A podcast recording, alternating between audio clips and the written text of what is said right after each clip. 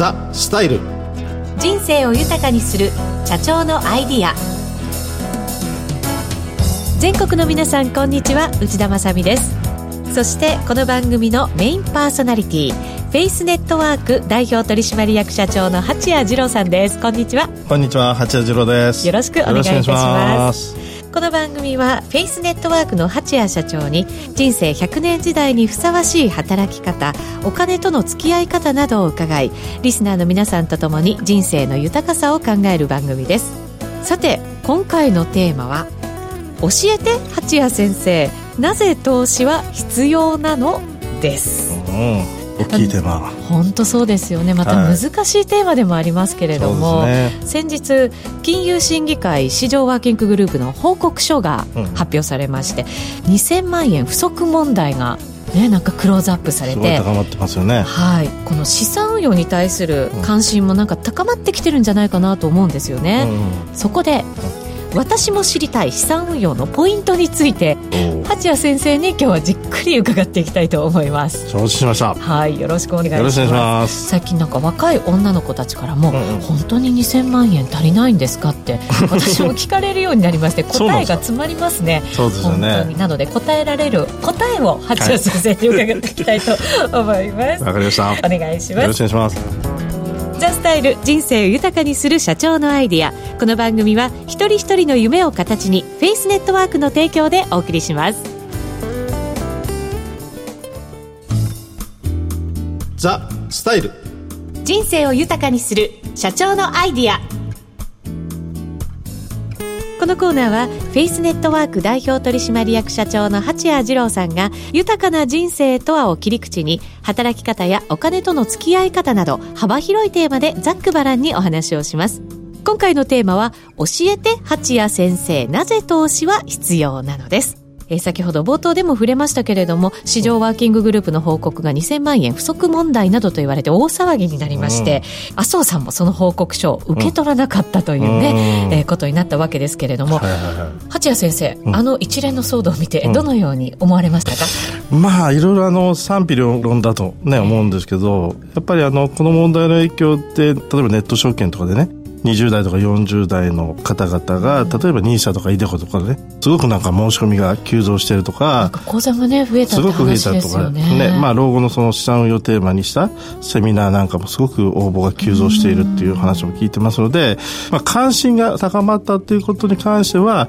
プラスっていう影響もあったんじゃないかなと私はなんか感じてますけどね。そこに一石は投じたということになるんですね。そうですね。それを今後どういうふうにつなげていくかってね、いうことになるわけですよね。はい、はい、その金融庁ですけど、うん、貯蓄から資産形成っていうね、スローガンを掲げて、うん、資産形成投資への関心ずっと高めようとしてきてるわけですよね、うんうん、ただ個人の金融資産って53.3%がいまだに現預金だという現実があって、すごい高いですね。そうなんですよ。ここをやっぱりなんかこう変えていかなきゃいけないっていうことなんだと思うんですけれど、どうなんでしょうか、なんかやっぱりあの日本人ってその資産を預貯金で保有している人が多いって昔から言われてますけど今もねまた変わってなくてどんな金融商品でも個人資産を保有しているという日本でよくアメリカってね、はい、比べているっていうデータがよく出てますけど、はい、アメリカの個人資産というのが約6800兆円。はい。で日本の個人資産というのは1640兆円で、約4分の1、日本はね。ただそのアメリカの人口が約3億人で、日本は1億3000万人って言われてます、はい、2倍ですよね。そうです、ね、開きがあるんですけど個人の金融資産で見ると4倍の開きがある。アメリカのがね。大きいですね、うん、大きいですね、えー、やっぱこれその人口の差だけでは説明ができないと思うんですけど、はい、簡単に言うと私が思うのはやっぱ日本人っていうのは良いものを悪いものの方がはびこりやすいっていう、うん、なんかイメージがそういう風習があって、はい、資産運用においてもその預貯金とか資産を保有する人が依然としてやっぱ多くてそのリスク資産とかでね運用する人って一向に増えない、はい、それはやっぱりその預貯金を運用することが正しいっていうわけではなくて単にそのやっぱ人数が多いものがその正しいというような考え方が日本の風潮であるっていうのがやっぱそのアメリカと日本で大きくこの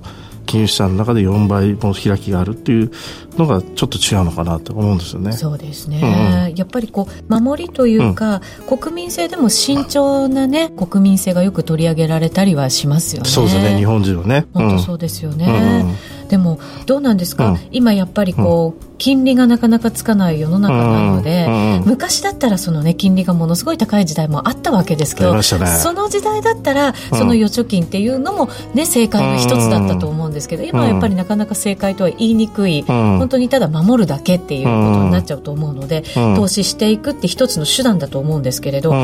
投資ズバリしなきゃいけないものなんですか、うん、これまた難しいんですけど やっぱさっきのその日本とアメリカの違いで見てみても、えー、下の内容で見るとアメリカっていうのはその現預金っていうのが約15%で株式を運用している人は22%って言われていて投資信託が約13%この2つを合わせたそのリスク資産っていうのが約35%アメリカはね、はい、でも日本は現預金がさっき言った53%、うん。まあ、資産の半分以上占めてて株式はどうかというと約9%。9%、うん、そうそうそう。さらにその日本では初心者でも資産運用ができると言われている投資信託、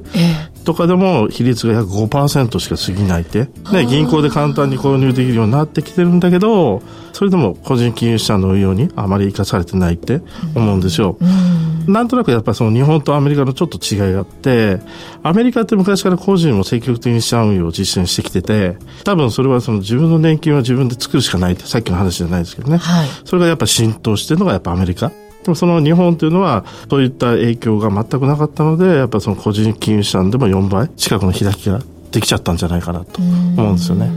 はい日本も高度成長期があって、まだまだ成長していくよっていう時代もね、もちろんあったわけですから、だからその時だったらまだね、やっぱりいいかなと思うんですけれど、なかなかやっぱりその年金問題が表すように、やっぱり自分で年金をしっかりと構築していくっていう考えもアメリカ流のものもやっぱり持たなきゃいけないのかもしれないですよね。ね。まあそういったのを本当意識するように最近なり始めてきたんじゃないですかね。ただやっぱり、投資は損をするっていうイメージを持ってる方も多いのも、またこれ問題かなと思ったりもするんですね、だとすればできるだけ損をしないやり方をっていうのをね提唱できたらいいかなと思うんですけれど何に心がけたらいいんですかね、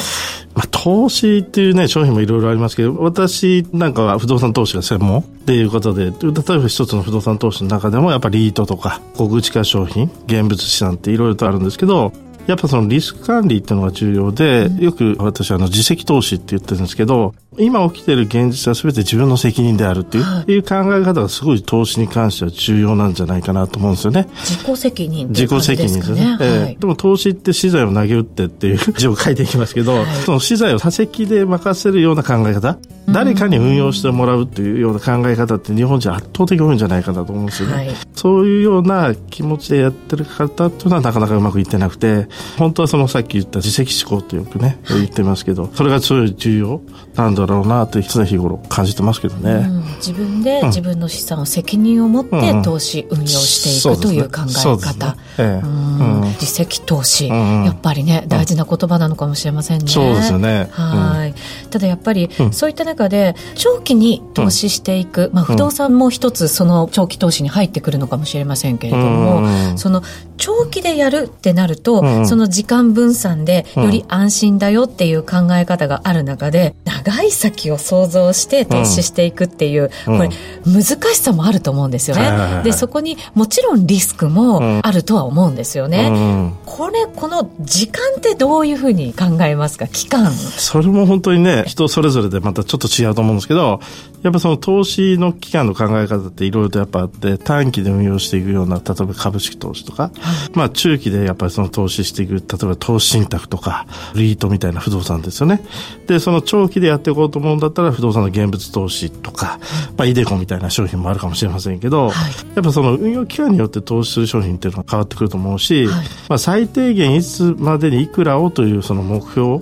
が自分の中でまず持ててるかどうかっていうのが大事だと思うし、うん、その目標を達成させるために目的がやっぱはっきりしてない方が多いからなかなか目標に達成できない人が多いのかなと、えー、結構思うんですよ、うん、うん、なんでやっぱりその目標を自分の中で定めてもかかわらずその目的が本当は何が明確にあるのかっていうことを考えてる方っていうのはやっぱり全て事業でも運用でも達成できる人たちっていうのが多いのかなって実感してますけどね。なるほど、うん、目的を定めて、うん、でその目的に向かって目標を、そうか定めていくっていう。ただ皆さんなんとかまず目標を定めましょうと。でもそこを目標を定めたのにもかかわらずそれが達成できてない方がほとんどじゃないですか、はい、でもその方々ってよくやっぱりその拝見したりよくお話を聞くと何の目的があったのかなっていうのがはっきりしてない方。っていうのはやっぱり全ての出来事に関してやっぱその目標に達成できてないっていう人が多いのかなって実感するんですね、それはやっぱ投資の世界でも一緒なのかなって実感しますけどね。はっきりじゃあその最終的な目的みたいなものを自分の中でしっかり定めていく、それがだからまあいくら貯めるぞっていう金額なのか、でもこれを買いたいとか、こういうふうに使いたいとかって、まあ人それぞれでしょうけど、それをしっかり定めなきゃいけないということなんですね。そうですね。具体的に明確に。そうそうそうそう。自分ごとに。はい。そうか。具体的にすることで自分ごとになってくるっていうことなんですね。なるほど。わ、かりました。でもやっぱり若い人は若いうちに始めた方がいいんでしょうかね。そうですね。手段本当いろいろあると思いますんでね。はい。うん。まあ、それを探せると思いますからね。なるほど。わ、かりました。ありがとうございました。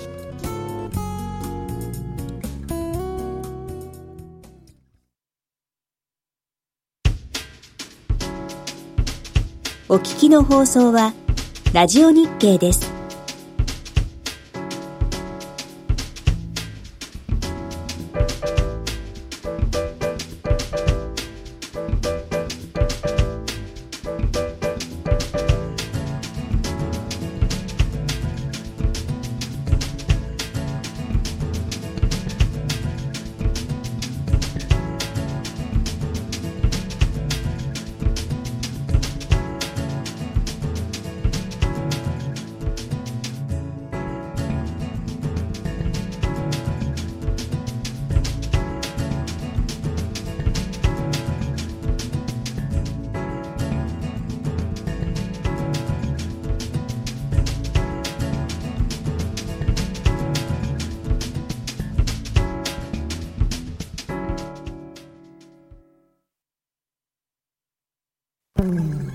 ザ・スタイル人生を豊かにする社長のアイディアいかがでしたでしょうか？さあ次回ですがどんなお話になりそうですか？次回は投資を始めるにあたってどのような商品を選ぶべきかについてお話ししたいと思います。先ほどもねなんかあのその期間によって選ぶ商品も変わってくるっていうヒントもねいただきましたけどそ、ね,、れをじゃあより具体的にお話しいただく感じですね。よろしくお願いしますこの番組では八谷社長に聞きたいことなどメールで募集しています。番組のウェブサイトの投稿コーナーよりお送りください。またこの番組はラジコのタイムフリー機能をご利用いただくと放送後1週間番組を聞くことができます。さらにラジコには番組を SNS でシェアする機能もあります。友達に教えるボタンで役立つ情報をぜひ共有してください。